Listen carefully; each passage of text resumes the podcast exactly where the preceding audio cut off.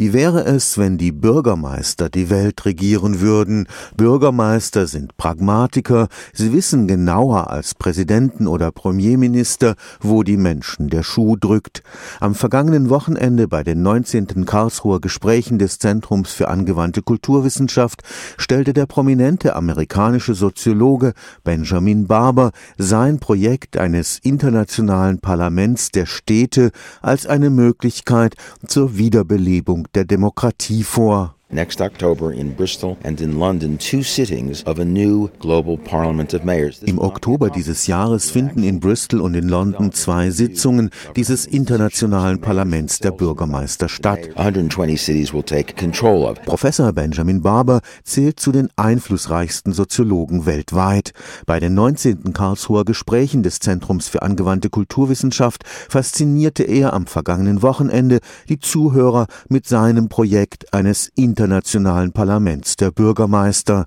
Professor Barber ist überzeugt, die steil nach oben schießenden Preise für Mieten und Immobilien in den großen urbanen Zentren können nur gestoppt werden, wenn die Städte über nationale Grenzen hinweg eng zusammenarbeiten. Wir wissen aus der Geschichte, dass Arbeitnehmer, wenn sie sich zu einer Gewerkschaft zusammenschließen, eine größere Verhandlungsmacht haben.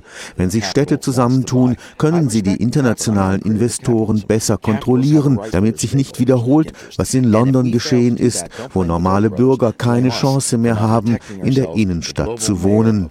Unser Parlament der Bürgermeister ist ein mächtiges Instrument, um die Investoren in die Schranken zu verweisen.